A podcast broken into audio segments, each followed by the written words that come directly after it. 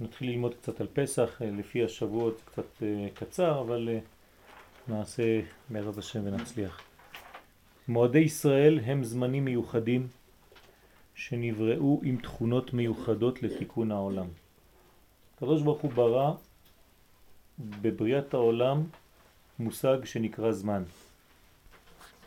אפשר בהחלט להגדיר את הזמן כבריאה. לפני הבריאה לא היה זמן. המושג זמן לא קיים. המושג של זמן מתחיל להיות בבריאת העולם. בשביל מה?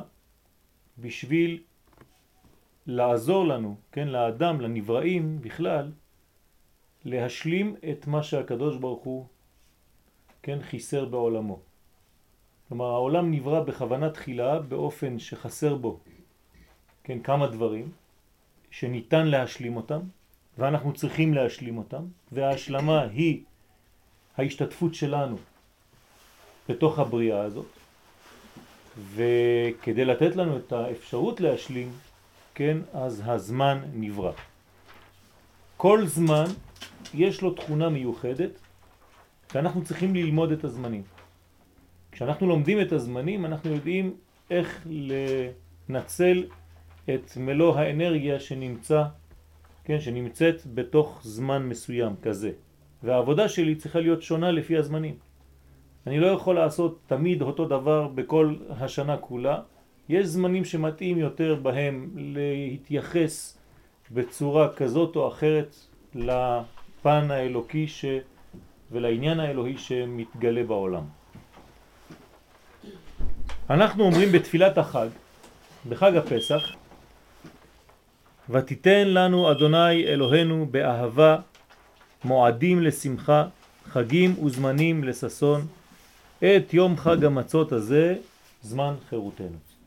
כן, כולנו יודעים, מכירים את הפסוקים האלה, את התפילה הזאת. מה התפילה הזאת בעצם אומרת? אנשי כנסת הגדולה קבעו לומר נוסח זה בפסח כדי להורות לנו את מהות החג. כלומר, תמיד צריך להתייחס למה שחכמים כתבו, כן, בנוסח התפילה, כדי להבין מה יש, מה הספציפיות של אותו חג, של אותו זמן. ואנשי כנסת הגדולה, בתוכם היו נביאים, כן, 80 נביאים, מתוך 120, זה המון, 85, כמעט 85 נביאים שם היו. ונבואה זה לא המצאה אנושית, זה אלוקות שיורדת ומתגלה בעולם. אז אנחנו יכולים, כן, לסמוך על 85 נביאים, כן, וכל השאר שהיו תלמידי חכמים גדולים מאוד וקרובים מאוד לנבואה, לפחות לרוח הקודש, כדי להבין שהצמצום של כל החג בתוך הביטוי הזה, כי הרי הם צמצמו לנו את כל החג. אם היו נותנים לכם עכשיו להגדיר תפילה מיוחדת לחג הפסח, הייתם חוזרים עם אה, ארבע דפים, נכון? כל אחד. חכמים דואגים שיהיה קצר וקולע. דרך אגב, כמו שצריך להיות ליל הסדר. ובזה אני גם כן נותן לכם רעיון שצריך מאוד להיזהר ממנו, שליל הסדר לא יהיה כבד. לא יהיה כבד על האנשים, כי האנשים הם לא תלמידי חכמים, ולא צריך להכפיד על האנשים הפשוטים, על האנשים המבוגרים, על הילדים. צריך שיהיה מינון נורמלי, הגיוני, שיוכלו לסבול את זה. אם האנשים מתחילים להירדם ונמאס להם והם לא שומעים ואתה סתם עושה לעצמך כיף כי אתה אומר כמה חידושי תורה, לא עשית שום דבר. הדבר צריך להיות בהרמוניה. צריך שיהיה בניין בערב בליל הסדר, כדי שלא יהיה כעס, כדי שלא תהיה, כן, עצבנות, כדי שלא יהיה, כן, כל הרגשות וההרגשות הלא נעימים, כן, לא נעימות, זה, זה, זה לא טוב. זה שובר את המנגנון של ליל הסדר. למדנו כבר באחד מהשיעורים הקודמים שאחד מהתנאים של הגאולה זה השמחה. אתה רוצה לצאת לגאולה, אתה צריך להיות שמח. מישהו עצוב לא יוצא לגאולה. העצבות היא הפך מהגאולה, היא גלות. כן, תכף אנחנו נראה את זה. והתנאי של הגאולה, כן, כי בשמחה תצאו. אתה רוצה לצאת? בשמחה. אתה לא רוצה לצאת? תהיה עצוב. זה הדבר הכי טוב כדי לתקוע אותך בחיים שלך, בכל מה שתעשה. למה אני מדבר על זה עכשיו? כמובן שאנחנו, כשאנחנו עושים את ליל הסדר, אנחנו לא עושים עוד משהו שהיה, כן, לפני 3,400 שנה, אלא אנחנו עכשיו יוצאים, אנחנו, כן, כאן, פה, ביום הזה, בתקופה שלנו, המודרנית.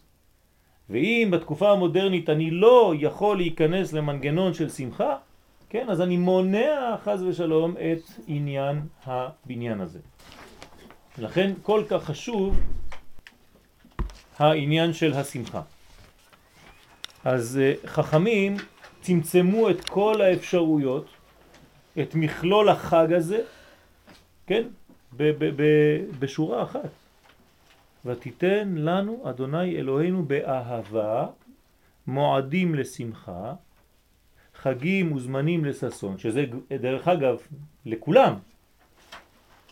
את יום חג המצות הזה זמן חירותנו. זהו. זה מה ששייך לפסח. כן, כמה מילים? את יום חג המצות הזה זמן חירותנו. כלום. שבע מילים. שבע תיבות שבתוך התיבות האלה כל האנרגיה, כל הסיסמה של חג הפסח. זה לימוד עבורנו. אתה רוצה ללמד, תלמד קצר וקולע. אל תמרח, אל תוסיף כל מיני תוספות שלא קשורות לעניין. זה פשוט סתם מכביד ולא מוסיף. כל המוסיף גורע. אז אני רוצה ברשותכם להתייחס לעניין הזה. אנשי כנסת הגדולה קבעו לומר נוסח זה בפסח כדי להורות לנו את מהות החג והוא עניין החירות. זמן חירותנו. מה זה חירות? זמן חירותנו, זה פסח. מילה אחת. חירות. אמרנו שהזמן הוא חשוב, כי יש זמנים לכל דבר. יש זמן מתן תורתנו, יש זמן שמחתנו, יש זמן וזמן וזמן וזמן. בפסח, זמן חירותנו. ידוע כי תכונת החירות המופיעה בפסח היא נצחית. אנחנו מבקשים בפסח דבר שהוא לא מסתיים, דבר שהוא ממשיך לאורך כל ההיסטוריה. זה לא איזה עניין תוציא אותי מהסבך שאני נמצא בו כאן ועכשיו לכמה רגעים ואחר כך כן בוא נראה מה, מה הולך להיות. זה לא ככה. חג הפסח מוציא אותנו פעם אחת ולתמיד. כן? השבוע לימדנו בצפת וחלק מהשיעור שם כן, התבסס על העובדה שבמצרים נגאלנו גאולת עולם. ולמרות שאחר כך חזרנו לכמה וכמה גלויות, הגאולה של מצרים הייתה גאולת עולם. מהי העובדה לזה? שזה לא הגיוני לחגוג חג עם תאריך של גאולה, אם לאחר מכן אני שוב פעם חוזר לגלות. אז מה עשיתי? בשביל מה אני חוגג את חג הפסח אם אחרי חג הפסח של גלות מצרים, של גאולת מצרים, יש לי עוד גלות ואני נכנס לעוד גלות, גלות אדום, ועוד גלות, גלות יוון, ועוד גלות, גלות... אז מה? בשביל מה אתה עושה תאריך של שמחה? אתם ראיתם פעם אדם שחז ושלום יוצא ממצרים ונמצא בשואה, כן?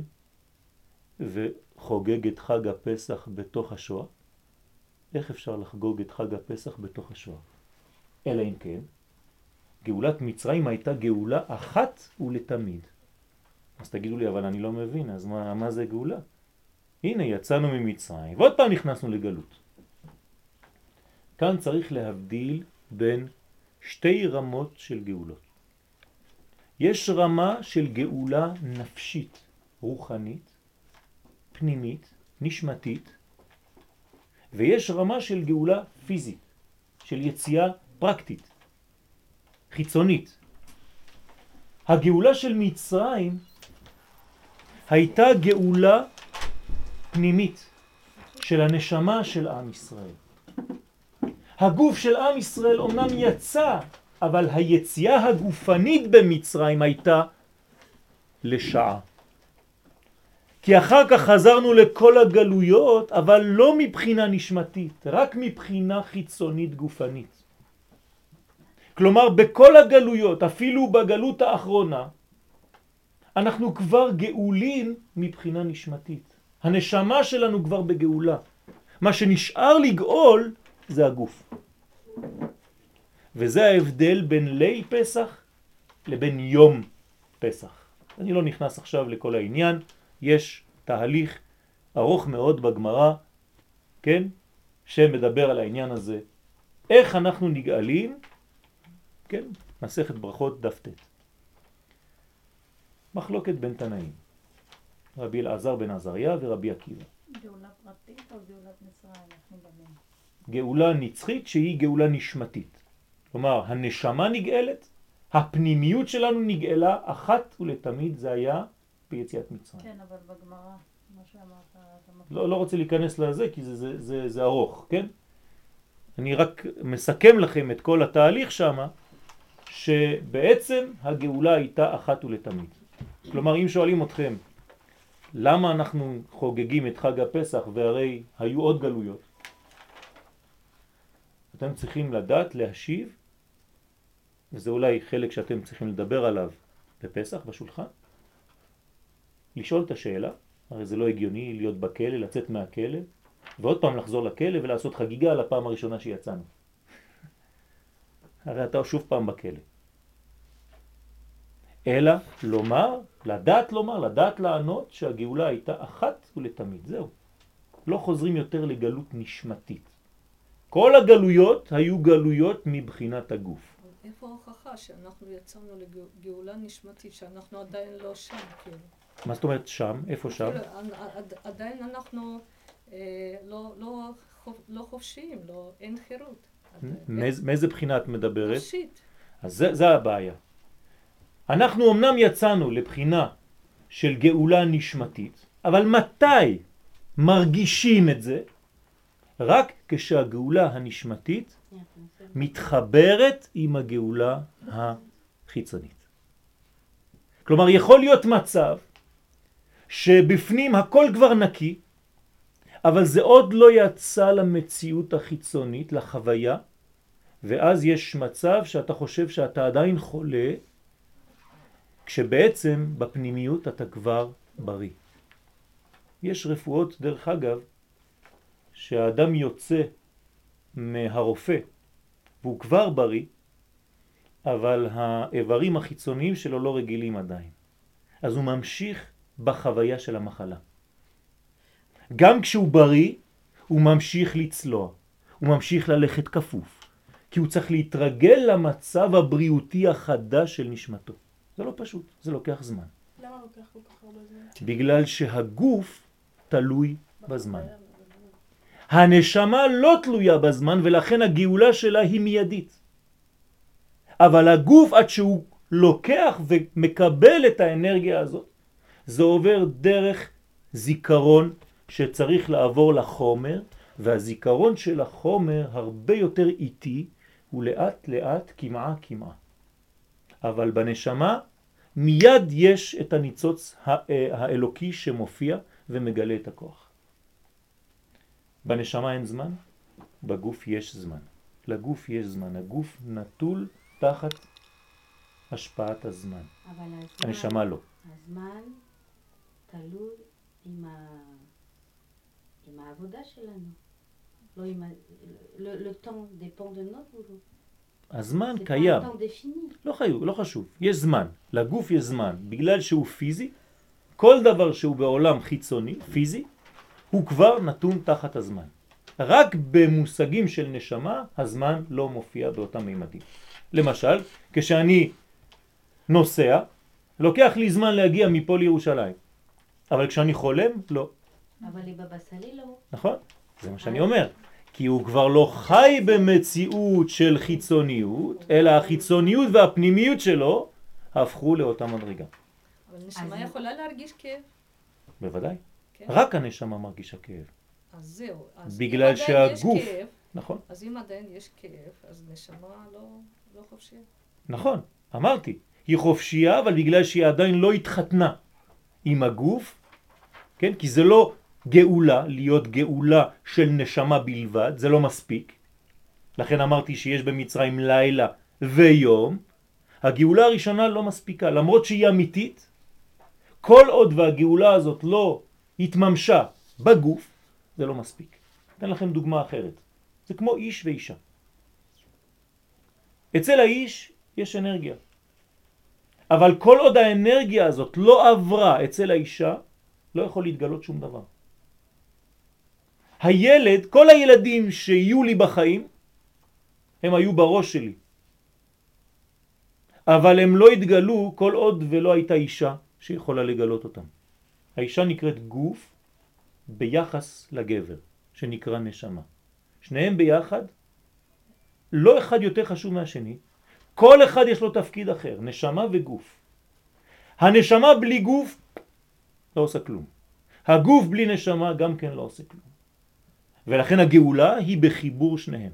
אם לא הייתה לי אישה כדי לגלות לי את הילדים, למרות שהילדים נמצאים אצלי בפוטנציאל, אני מרגיש כאב כי לא הוצאתי אותם. לא גיליתי אותם, אבל הם היו. האנרגיה שלהם היו. עובדה, הם באו לעולם. לא יכול לבוא משהו לעולם שלא היה. הוא היה ברובד אחר, בקומה אחרת, אבל הוא עבר דרך הגוף של האישה והתממש. בגאולה זה אותו דבר. יש כאבים בגלל שהדברים לא זרמו והתגלו בחיצוניות. היום אנחנו מחכים, מצפים לגאולה האחרונה שהיא תהיה גאולה של מה? שכשהפנימי יבוא ויתגלה בתוך החיצוני בגוף. למה אנחנו מחכים? מה צריך לעשות? זהו, זה העבודה. עוד מעט אנחנו תכף נראה מה זה פסח.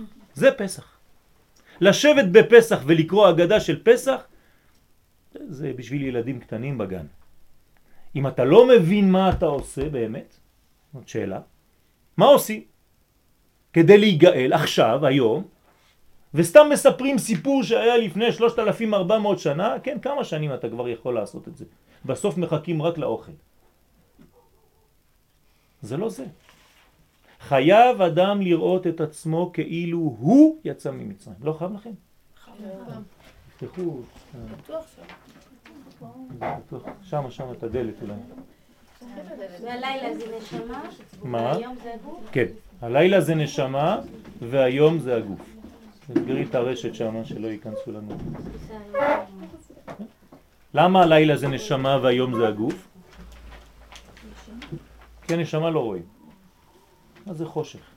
אז יש גאולה, אומרים לך שאתה בתהליך של גאולה ואף אחד לא מאמין. כי אף אחד לא רואה. כי אף אחד לא מרגיש. כי את הנשמה אי אפשר להרגיש אם אין לך גוף שמסוגל להרגיש את הנשמה. מה אתם חושבים שהנשמה שלכם לא מדברת, לא מתארת, לא מתקדמת? היא עושה עבודות גדולות מאוד, אבל הגוף שלכם, משום מה, לא מקבל את האינפורמציה, בגלל שהוא יותר מדי גס, הוא לא מוכן, לא הכשרנו את השטח. ולכן הנשמה מדברת, משדרת, והגוף לא שומע. מה קורה לצדיק? הגוף שלו הכין את העבודה שלו, ולכן כל מה שהנשמה משדרת, הגוף מיד חי. אז האדם הזה חי בגאולה מתמדת. זה הכוח, זה אבל הביטוי. הוא עדיין סובל מהגאולה של העם. בסדר. בסדר, נכון. יש לו גאולה פרטית, אבל עדיין לא גאולה של כלל ישראל. זה נכון. אז עכשיו, ידוע כי תכונת החירות המופיעה בפסח היא נצחית. לכן כתבתי פה שהיא נצחית. זה לנצח. החוזרת ומופיעה בעולם כל פעם מחדש בהתקדש החג. כשמופיע חג הפסח, אותה אנרגיה שהייתה ביציאת מצרים מופיעה באותו כוח גם השנה הזאת. אל תחשבו שכשיצאו ממצרים שם הייתה אנרגיה גדולה של יציאת מצרים, אבל עכשיו אנחנו כבר רחוקים, זה היה פעם אחת בהיסטוריה ואין חידוש. אין דבר כזה. אסור להגיד דבר כזה. אם אתה לא מרגיש שעכשיו אתה באותה אנרגיה, לא הבנת את מהות החג. למה? כי בזמנים יש סוד. הזמנים הם כמו נקודה שחוזרת על עצמה, עם אותה אנרגיה. אבל כל שנה אנחנו עולים מדרגה, אבל האנרגיה חוזרת ומתגלה באותה אנרגיה באותו זמן. אנחנו אומרים ברכה, כן? שעשה ניסים לאבותינו בימים ההם בזמן הזה. שהחיינו וקיימנו והגיענו לזמן הזה. הזמן הזה קובע. אל תלמד תורה כאילו זה דבר שעבר ופסה. יצא מן העולם. לא הבנת כלום. אתה צריך, כן, ריאקטואליזציה של התורה. מאפשרת גאולה מחודשת בהתאם לכל הזמנים. כלומר, כל זמן וזמן יש לו גאולה משלו, מיוחדת משלו, גילוי שונה לפי מהותו. רבי אברהם אזולאי זצ"ל מסביר שבכל שנה ושנה, 30 יום קודם החג, כלומר אנחנו כבר, כן, בפורים, 30 יום קודם החג, ת, תנתקו את הטלפון בבקשה שם, תוציאו אותו ו, וזהו. מה, מה, לא, לא, משם, משם, בצד שמאל, בצד שמאל. אה, כן, זהו. תודה רבה. 30 שנה קודם, 30 יום קודם החג, מוציא הקדוש ברוך הוא את הנפשות שנפלו בידיה של הסטרא אחרא ומחזירן אל הקדושה. כלומר, מתי מתחילה הגאולה? בפורים. זה לא דבר שאתה רואה, הנה עוד עובדה שאנחנו לא מרגישים כלום. איך זה? אתה אומר לי שמתחת לפני השטח, במקום שאתה לא רואה, קורים דברים, כן, האנרגיה פועלת, כן, בתוך הגוף שלכם גם עכשיו קורים דברים, אתם לא מרגישים אותם, וזה עדיין אפילו גוף, זה בכלל לא נשמה. קל וחומר בעניינים של נשמה, כמה דברים קורים בפנים ואנחנו לא מרגישים אותם. אז חכמים אלה שמקבלים את האינפורמציה כי הם קרובים מאוד, כי הם פתוחים מאוד, אז הם אומרים לנו, הנה 30 יום, ביום הפורים אנחנו כבר מקבלים את האינפורמציה של פסח, יש כבר גאולה שמתחילה. ואשר על כן, כשמגיע ליל חג הפסח כולנו בני חורין מחדש. לא אבותינו, אלא אותנו.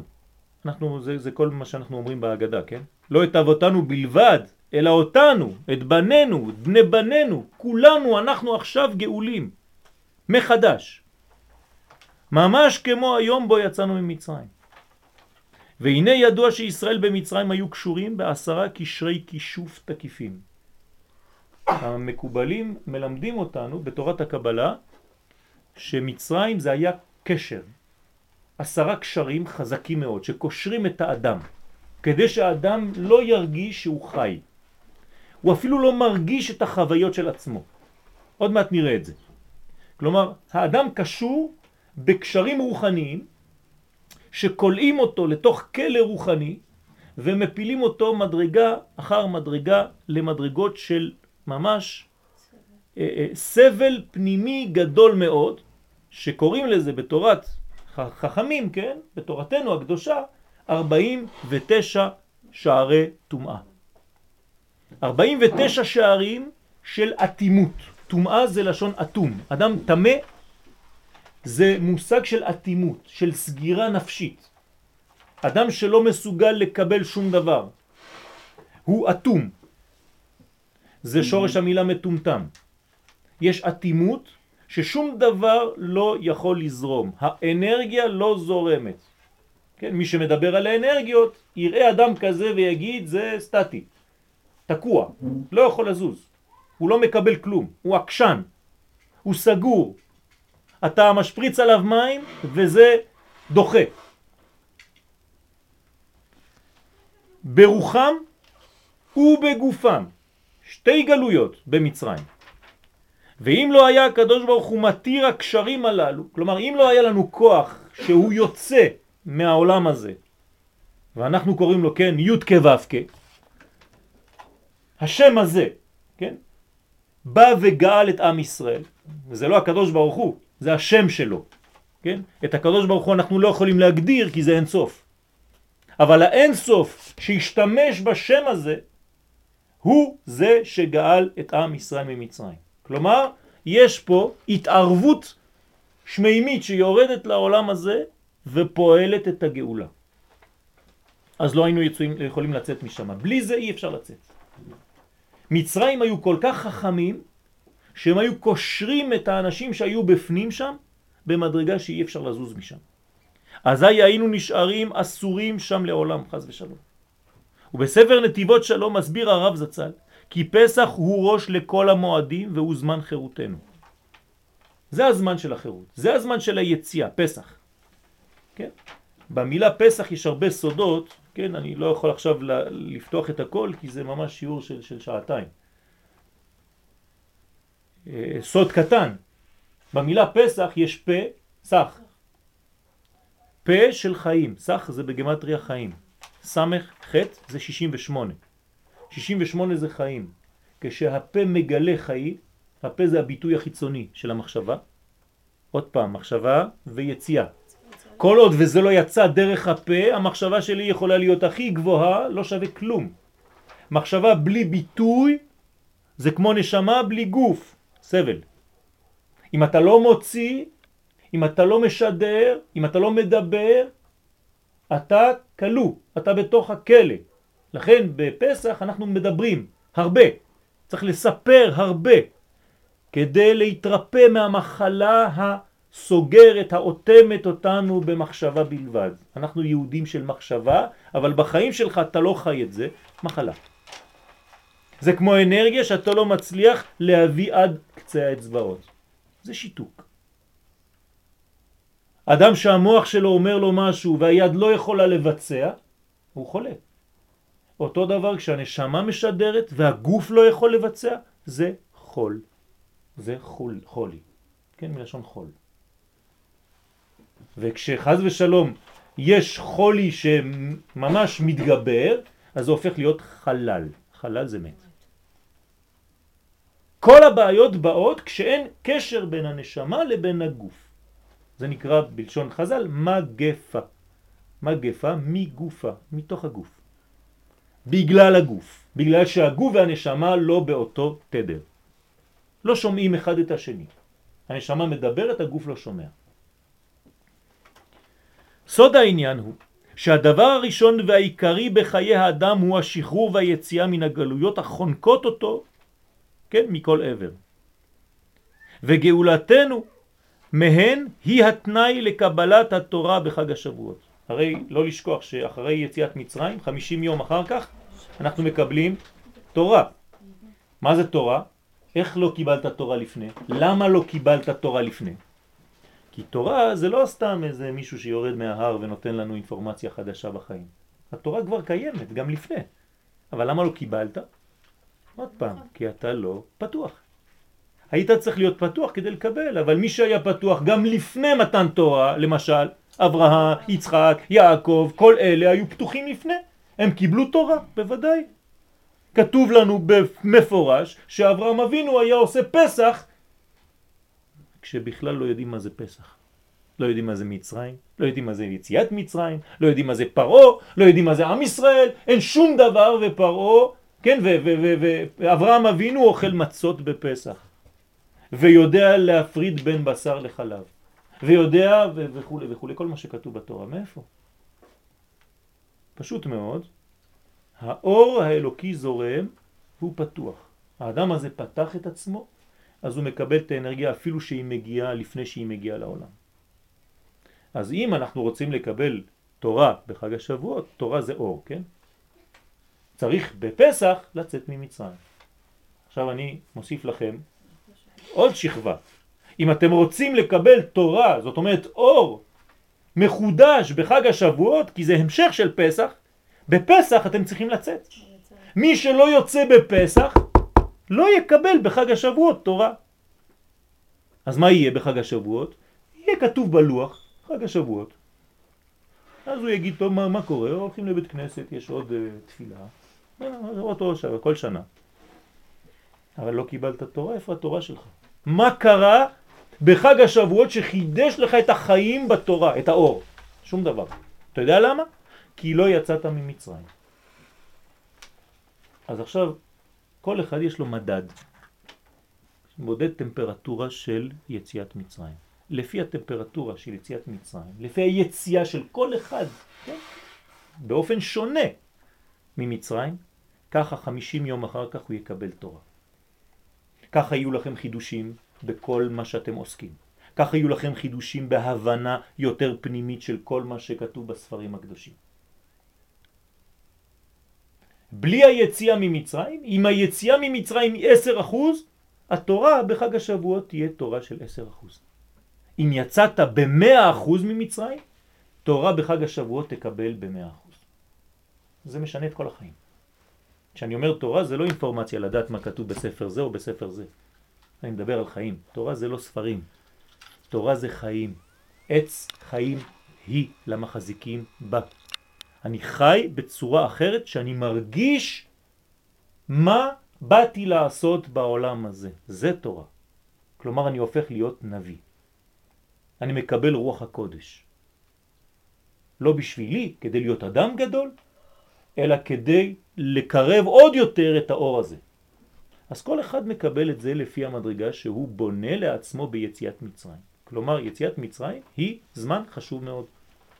אתה משתחרר מהכלא, אתה יכול לקבל תורה. משתחררים בזה שמספרים? זה חלק מהעבודה. תכף נראה, תכף נראה, אבל חלק מהעבודה זה לספר, ולספר לא סתם כמו ילדים קטנים. מה שאנחנו עכשיו מנסים לעשות, עכשיו בשיעור, זה להסביר מה זה. לא סתם לספר שאבותינו היו שמה וכו' וכו' ואתה מקבל שידור במשך שלושת אלפים שנה, שמה זה פסח? כן? אם אני שואל אתכם עכשיו במיקרופון בחוץ, כן, מה זה פסח? אל תגידו לי שיום אחד לפני 3,500 שנה אבותינו יצאו ממצרים. לא. אתה צריך להגיע למדרגה שמיד אתה עונה, אני הולך להיגאל. אני הולך להשתחרר. אם אתה לא מבין את זה, לא הבנת שום דבר. מי שהיה לפני 3,500 שנה, זה אני. פה כן. בהתחלה, קצת יותר למטה, כתוב כולנו בני חורין. זאת אומרת שכולם קיבלו כבר את החופש שלהם, הנשמתית. הנשמתית, כן. בתאריך עצמו. נכון. ואז מה, הם בעצם, אם מי שלא טרח או לא עשה, אז בעצם הוא נשאר כלוא. כאילו, מי, ש, מי שלא קיבל את, ה, את הכוח הזה, כן? אז הוא בפוטנציאל, הוא נמצא, הוא נמצא, אבל הוא לא משתמש בו. הרי כל אחד מאיתנו נולד יהודי, נכון? ישראל. אז למה לא כל אחד באותה רמה? תלוי כמה אתה חי מהישראל שקיבלת. כמה הגעת למודעות, איזה רכב אתה, איזה אנרגיה אתה, מי אתה בכלל. לפי האנרגיה שלי אני יכול לחיות, אם אני מכיר את עצמי יותר, אני יכול לחיות לפי המדד שיש לי. אם אני לא מכיר את עצמי, אז אני חושב שאני דומה למישהו אחר, רק נולדתי יהודי. הוא נולד פרסי, הוא נולד איראני, הוא נולד רוסי, הוא נולד אמריקאי, זה נולד צרפתי, אני נולדתי פה. זה אותו דבר. אז המשמעות של ערב פסח, כלומר אני נגאלת או להיגאל, כן, אבל כל שנה אני אומרת. יפה. כל- שנה יש מדרגה חדשה בשלב הגאולה. את מגלה עוד שכבה מעצמך. כלומר בעצם אנחנו רוצים להגיע להכרה של זהותנו, של מי אנחנו. וכל שנה ושנה, מאז שנולדת, את מכירה קצת יותר ממך. נכון? את הולכת קצת לכיוון יותר של עצמך. וכשתדעי מי את, לא רק באופן פרטי, אלא באופן כללי של עם ישראל, זה נקרא גאולה. כשהעם יופיע, כשהבחינה האלוקית שבנו תופיע, לא רק האינדיבידואל. ולשמחה שתבוא עליו בחג הסוכות. עכשיו אני ממשיך עוד קצת. אמרתי שפסח זה קובע כמה אני תורה אקבל בחג השבועות, אבל זה גם קובע כמה אני אהיה שמח בחג הסוכות אחר כך. ראש השנה מתי זה? עכשיו. עכשיו זה ראש השנה. הנה עכשיו אנחנו ביום הראשון, עכשיו שני כבר, של השנה. אתמול היה צריך לומר שנה טובה. זה ראש השנה. אנחנו כולנו מכירים את ראש השנה בתשרה, כי אנחנו גם כן חסרים תורה, לא לומדים. בגמרא כתוב במפורש, ארבע ראשי שנים יש בתוך כל שנה. והחודש הראשון של השנה זה לא תשרה, זה ניסן. אז אם בחודש ניסן אני יודע לטפל באנרגיה הזאת, אם זה הראש של כל השנה, אז כל השנה זה רק הגוף. אז מה שעשיתי בראש, זה רק הולך להופיע אחר כך בגוף. מה שעשיתי בנשמה של השנה, זה הולך להופיע בתוך הגוף של השנה. לכן החודש הזה נקרא חודש האביב. האביב. אב של י' ב' חודשים. האבא של כולם. ואם אני לא מבין, אז אני חושב שזה עוד חודש. אז כל החגים שיבואו אחר כך, מי מתחיל? פסח. פסח זה החג הראשון. לפי פסח יהיה לך שבועות ויהיה לך סוכות. כלומר, מתן תורה ושמחה. לפי החירות. חירות קובע כמה תורה יהיה לך וכמה שמחה תהיה לך. מה בין שמחה לששון? שמחה וששון, ששון זה, שיעור בפני עצמו, אבל יש חלק שהוא יותר פנימי וחלק שהוא יותר חיצוני. כן? ששון ושמחה, ששון זה פנימי ושמחה זה יותר חיצוני. אז זה רמה יותר גבוהה, ששון? אה, לא, זה לא עניין של גובה, אותו עניין, כמו שאמרנו מקודם, זה מדרגות בזרימה.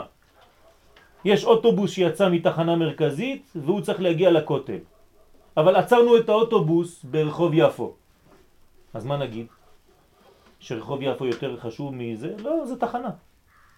יש לו מסלול, הוא צריך להגיע עד הסוף. כל עוד והוא לא הגיע לכותל, עצרת אותו במסלול. מי עוצר במסלול?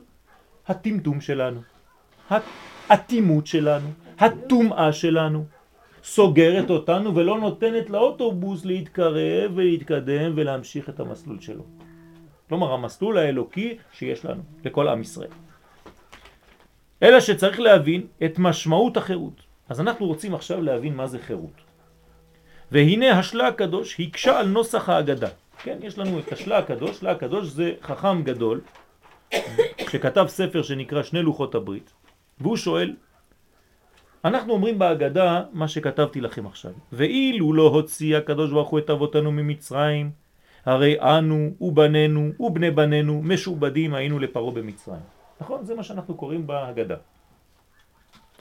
מה, מה זה אומר? הרב שואל, מהי המעלה שאיננו משועבדים לפרו במצרים, והרי עדיין משועבדים היינו לשאר האומות? זה בדיוק השאלה שכתבנו מקודם, כן? שאמרתי לכם, כן, לפני שנכנסנו לטקסט. מה, מה המעלה הזאת? מה אתה עושה מזה סיפור?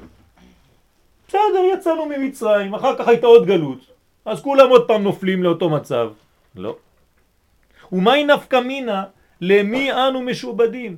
אומר הרב, מה זה משנה למי אני משועבד? אם אני משועבד לפלוני, לאלמוני, פעם אני משועבד לזאת, פעם אני משועבד לזה, אז מה עשיתי? אני רק החלפתי בוס. אני תמיד עבד. ועוד יש לומר, כי גם האמירה, יש לו בעיה גם באמירה, ואילו לא הוציא הקדוש ברוך הוא את אבותינו ממצרים. צריך ביאור, שהרי הבטיח השם בברית בין הבתרים שיוציא את בני ישראל משם, כמו שכתוב, ועבדום ועינו אותם ארבע מאות שנה, ואחרי כן יצאו. אז איך אתה אומר בהגדה של פסח, אם לא היה מוציא? אז אתה לא מאמין שהקדוש ברוך הוא אמר? הוא אמר. אחרי כן יצאו. אז למה אתה אומר ואילו לא? אם כן, מה שייך לומר אילו לא הוציא? עוד שאלה, אחרונה, בינתיים, יתרה מזאת, גם הלשון משובדים. למה משובדים? צריך באור שהרי היה יכול לסיים כפי שהתחיל, כלומר בלשון עבדים. באופן כזה היה הסיום כך, ואילו לא הוציא הקדוש ברוך הוא את אבותינו ממצרים, הרי אנחנו בנינו נה נה נה נה נה, עבדים היינו לפרו במצרים. הייתם רואים את ההבדל? למה משועבדים? מה זה המילה החדשה הזאת? אלא שכתב שם הרב זצ"ל כי עיקר עניין גלות מצרים היה השעבוד דווקא. עבדים ושעבוד זה לא אותו דבר. אנחנו יכולים להיות עבד בלי להיות משועבד. להיות משועבד זו מדרגה הרבה יותר קשה. משה רבנו נקרא עבד השם. זה משהו אחר. אנחנו פשוט לא מבינים את המושג עבד. אבל להיות משועבד זאת המדרגה הנחותה ביותר והקשה ביותר שהאדם יכול להגיע אליה, ליפול אליה, כי זאת נפילה. לפי שהיו ישראל משובדים שם בכל מהותם. מה זה להיות משועבד? שאין לך כבר כלום, אתה כבר לא אתה. אין לי אני. ולא שום עצמאות. ללא גשמית ולא רוחנית. אתה לא יודע מי אתה בכלל, לא בגשמיות, לא ברוחניות, אתה לא קיים, אתה סתם הולך, קם בבוקר, הולך לעבוד, חוזר, יושן. שום דבר לא נשאר. שבוע שעבר בא מפקד גדול בצה"ל לשעבר, כן, לישיבה, איפה שאני לומד, ונתן לנו הרצאה, כן, עמי איילון, ודיבר שם במשך שעה ואמר שבשיא הקריירה שלו כשהוא היה רמטכ"ל, שר הביטחון, הוא פתאום שאל את עצמו שאלה. והוא ראה שהדבר שהכי חסר לנו היום בארץ זה מי אנחנו, זהות. שכחנו מי אנחנו. אנחנו מתקדמים, מתקדמים, מתקדמים, זה יוצא למלחמה, תתקיף, שם, טרור, תשים חומה, תעשה זה, ת... אתה לא יודע מי אתה בכלל. והוא אומר, אני עצרתי. עצרתי והתחלתי לחשוב מי אנחנו, ריבונו של עולם. למה שכחנו מי אנחנו? מה אני עושה פה? האדם הזה היום מטפל בחינוך בכל הארץ כדי להחזיר את הזהות מי אני. לא אדם דתי. אין לו כיפה על הראש בכלל, והוא לא חי כאדם דתי, אבל הוא מבין שיש חיסרון בהבנת הזהות. ואם אתה לא מבין את זה, אתה במצב גרוע. האדם הזה הבין. אז עכשיו הוא בתהליך של חיפוש הזהות שלו. והוא שואל את עצמו, ושואל גם את, את כולם, כן, מי אנחנו? איפה אנחנו? אם אתה לא יודע מאיפה אתה באת, לעולם לא תדע לאן אתה הולך. וזהו ישראל שהיו, כן, שכתוב שלא שמעו אל משה מקוצר רוח ומעבודה קשה. תשימו לב, למה לא שמעו למשה? משה זה משיח באותו זמן. למה ישראל לא שומעים למשיח? זה גרוע, כן? זאת אומרת שאם המשיח יבוא היום, אותו דבר. אולי הוא כבר בא ומדבר ולא שומעים. למה לא שומעים? מקוצר רוח ומעבודה קשה. אתם רואים שיש שני דברים? מה זה עבודה קשה? פיזית. מה זה קוצר רוח? רוחני קצר. אז אחד או השני, או שניהם ביחד. ואתה לא שומע, למשה אפילו. משה רבנו נותן שיעור ואף אחד לא הולך לשמוע את השיעור של משה רבנו. היום אנחנו חכמים, כן? אם היה שיעור של משה רבנו, כולם היו רצים, נכון? כי פתאום אנחנו גילינו במשך כמה אלפי שנים מי זה משה. זה לא נכון.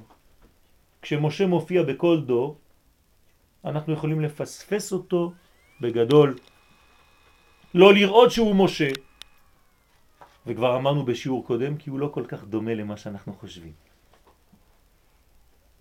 אל תחשבו שמשה כל כך דומה למה שאתם חושבים. משה נולד בבית של המצרים, הוא גדל שם. מצרי לכל דבר. לא דומה בכלל ליהודי, לא דומה בכלל לישראל. וכשאדם כזה מופיע בחוץ, מי מסתכל עליו בכלל? כן, באיזו סיבה? רק כדי להכיר יותר לא, טוב את הצד השני? לא, בגלל שהקדוש ברוך הוא פועל את הגאולה תמיד בצורה כזאת שהאור מתחיל דווקא בתוך הקליפה עצמה. אוקיי, זה לאחרים, אבל בשבילו, בשביל- להבנה שלו, כדי גם הוא- לגלות את עצמו. גם הוא צריך לגלות שהוא הפוטנציאל של המשיח. אוקיי. גם הוא לא יודע.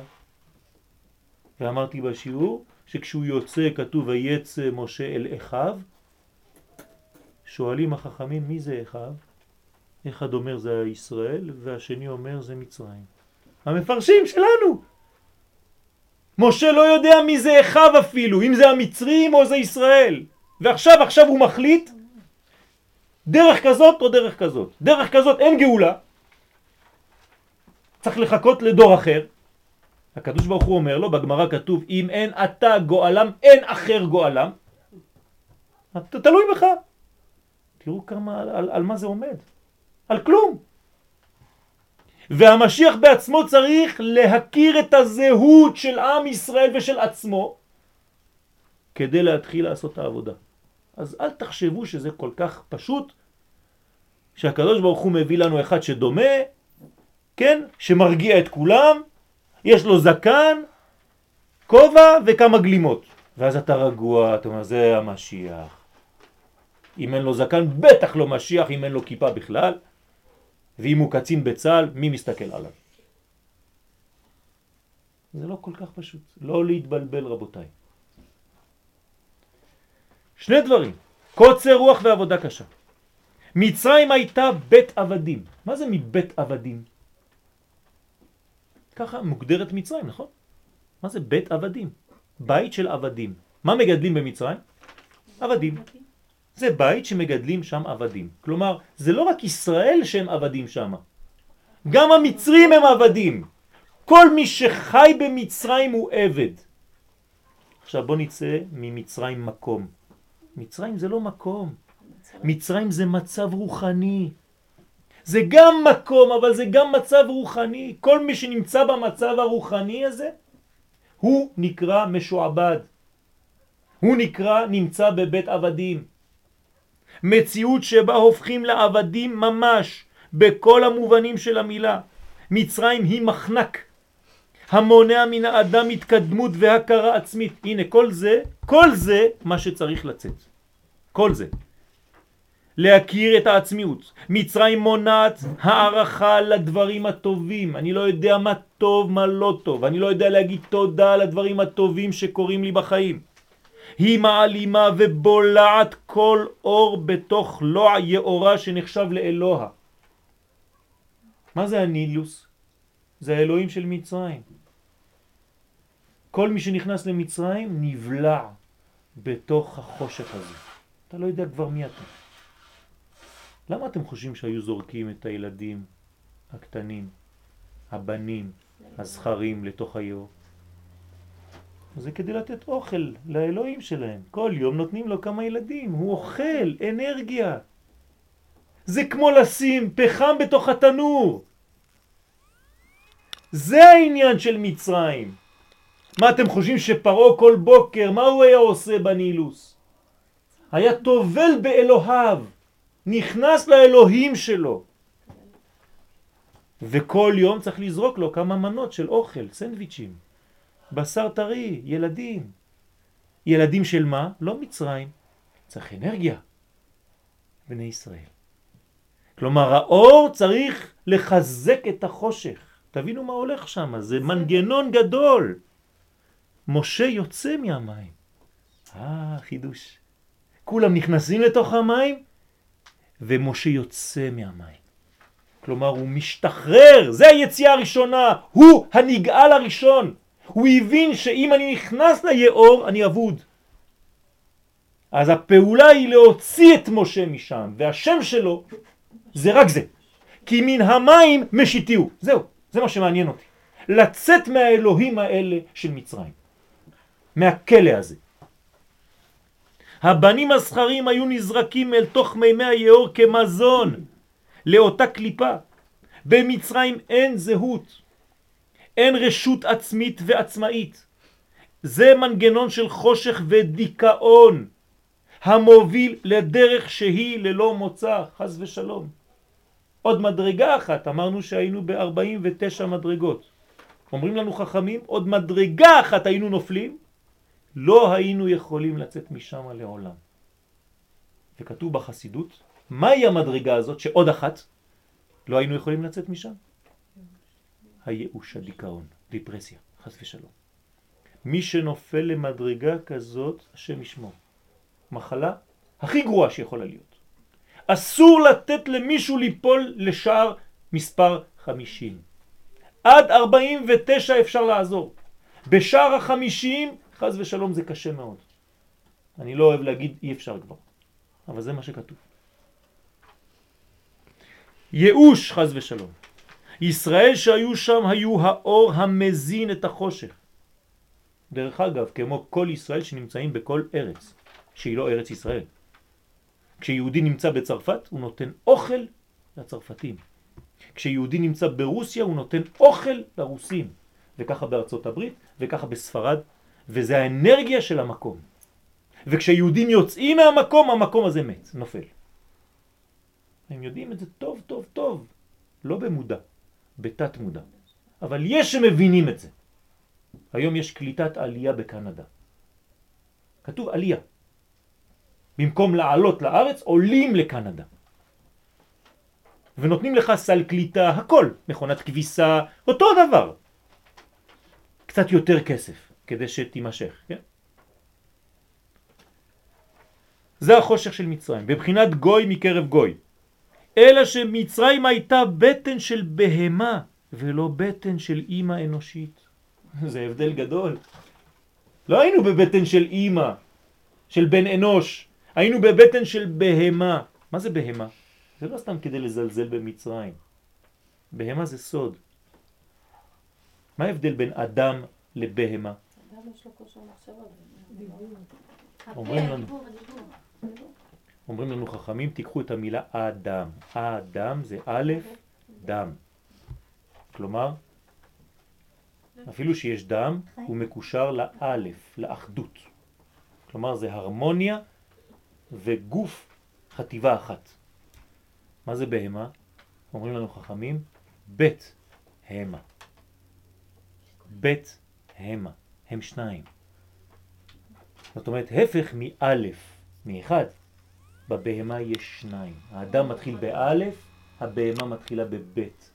כלומר, להיות בהמי זה לא סתם להיות גס, זה להיות מפוצל. להיות סכיזופרן.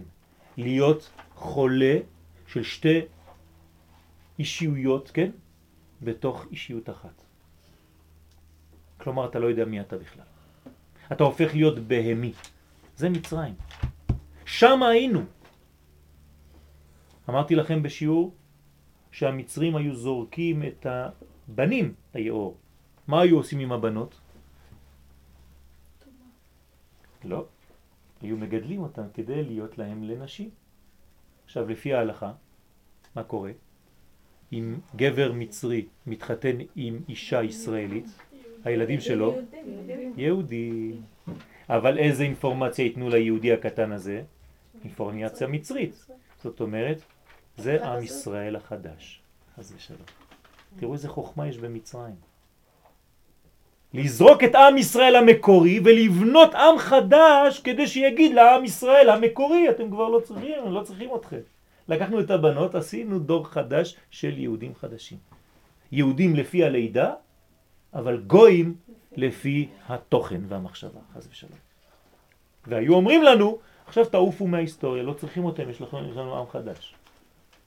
הרי אומות העולם יודעות, כל האומות, שאנחנו השורש. כן? שום תורה בעולם לא מתחילה מהתנ"ך, מהתורה. כולם מקבלים את זה. אבל כולם יצאו לדרכים אחרות כדי להגיד אנחנו ישראל האמיתי. זה לא שהם שונאים את ישראל, הם שונאים רק את אנחנו, את המייצגים האלה של ישראל. אבל אם הם ורוס ישראל, אם הם ישראל החדש, האמיתי, זה בסדר גמור. מה אומרים הערבים באסלאם? אנחנו ישראל. לא היה קורבן של יצחק, היה קורבן של ישמעאל. מה אומרים הנוצרים? אותו דבר, אנחנו ישראל. אתם הרגתם את האלוה. כלומר, כולם יודעים שישראל זה אנרגיה. זה האנרגיה. במצרים אפילו המחשבות של ישראל מקבלות את הצבע המצרי של הסגירה והחסימה להתפשטות האור. גם המחשבות של ישראל היו בבחינת מצרים. אתה לא חושב כבר, אתה במיצר. המחשבה שלך לא מרגישה כלום. והקדוש ברוך הוא העיר עליהם אור מן העליונים כדי לעזור להם להרגיש את כאבם. אתם מבינים מה כתוב פה? כתבתי את זה בכוונה. עכשיו כתבתי את השיעור. מה לא מרגישים במצרים? את הכאב האמיתי. מרגישים כאבים אחרים, אתה לא יודע באמת מה כואב לך. אתה יודע למה אתה לא יודע מה כואב לך? כי אתה בכלל לא יודע מי אתה. אם אתה לא יודע מי אתה, אתה גם לא מרגיש שום כאב, אתה לא יודע מה כואב. כואב לך דברים, אבל אתה לא יודע לשים את הנקודה ולהגיד זה כואב לי. בעצם בסבל יש לו אה, שתי פרש... שתי זה, סבל נפשי וסבל פיזי. חשבתי שתגידי משהו אחר, זה נכון, אבל הסבל אמור להיות. אמור להיות, יפה מאוד. כשאדם סובל, כשאדם חולה, הוא מקבל אינפורמציה מהמחלה, מהכאב הזה. אבל זה חצי מהפתרון. בוודאי, אבל זה כבר חצי. מי שלא מרגיש בכלל את הכאב שלו, שלא יודע שהוא חולה, הוא לא מקבל שום אינפורמציה. המחלה שלו היא סתם. אתם מבינים מה קורה פה? נכון. נכון. כי לפני כן לא היו מסוגלים אפילו לכאוב את כאבם באמת, או לזעוק את זעקתם. למה? מרוב עייפות נפשי שגבלה בשער החמישים שערי טומאה. אתה, אתה כל כך עייב, אתה כל כך תשוש, אין לך כבר כוח לכלום. אתה לא מאמין כבר בשום דבר. אז אתה לא מרגיש שום כאב בכלל. אז זה בדיוק מה שקורה עכשיו. לכן, לכן, אנחנו כל כך קרובים לגאולה.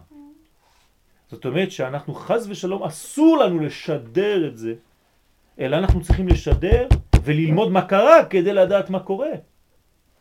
אם אני מבין מה קרה בעבר, זה אינפורמציה חשובה בשבילי, בשביל הדור שלי היום. ואני לא צריך לעצ... לעצום עיניים ולהגיד לא, זה היה סיפור אחר, עכשיו זה סיפור אחר, זה אחר, זה אחר, שום דבר לא אחר. הכל חוזר, רק מחליפים את ה-Xים ואת ה-Y. הכל חוזר, הכל חוזר. וכשנאנחו מן העבודה, רק אז התחיל לזעוק, התחילו לזעוק אל השם. מה זה נאנחו מן העבודה? הקדוש ברוך הוא הכניס להם כן, רווח, קצת אוויר. פתאום הם מתחילים לצעוק. למה לא צעקת לפני? אתה יודע למה? כי אתה אפילו לא מסוגל לצעוק. יש אנשים שמרוב שכואב להם, הם לא מסוגלים אפילו להתלונן. הם לא יודעים מאיפה להתחיל בכלל. לצעוק זה כבר מדרגה. ורק אז התחיל תהליך גאולתם בפועל. כי לפני ההשפעה שבאה להם ממעלה למטה, לפני ההשפעה האלוקית הזאת, שירדה, כן? לפני גילוי השם הזה, לא היו מסוגלים לחוש את עומק גלותם, ולא היו מודעים בכלל לשפלותם ולעבדותם. וזהו סוד מ"ט שערי טומאה, כן? מ"ט זה, זה טמטום, כן? זה הטומאה, זה הסגירה שהיו בהם. כי מציאותם הייתה שקועה במצריות. עכשיו תשכחו שמצרים זה ארץ, זה מקום. אתם מבינים מה זה מצרים? זה המיצר של מי, מיצר של זהות. בחינת ערוות הארץ. כן, ערוות הארץ זה המקום, כן, מקום של גילוי עריות, מקום ערווה. כדוגמת העובר השואף כוח מאימו. כך היו שואפים את זוהמת מצרים. ושם זה לא היה אימא. היה בהמה. כוח הבהמה המצרית המשדרת פיצול ופיזור בסוד בית המה. הם לא אחד, הם לא אדם. הם בית, הם שניים, הם דואליות, הם מלחמה פנימית בינו לבין עצמו. כלומר, מכניסים אותך למדרגה שאתה כבר לא יודע מי אתה, אתה נלחם נגד עצמך. וכך גם נעשו שם ישראל מוכשרים לחטא חז ושלום. הכשירו אותם לחטא.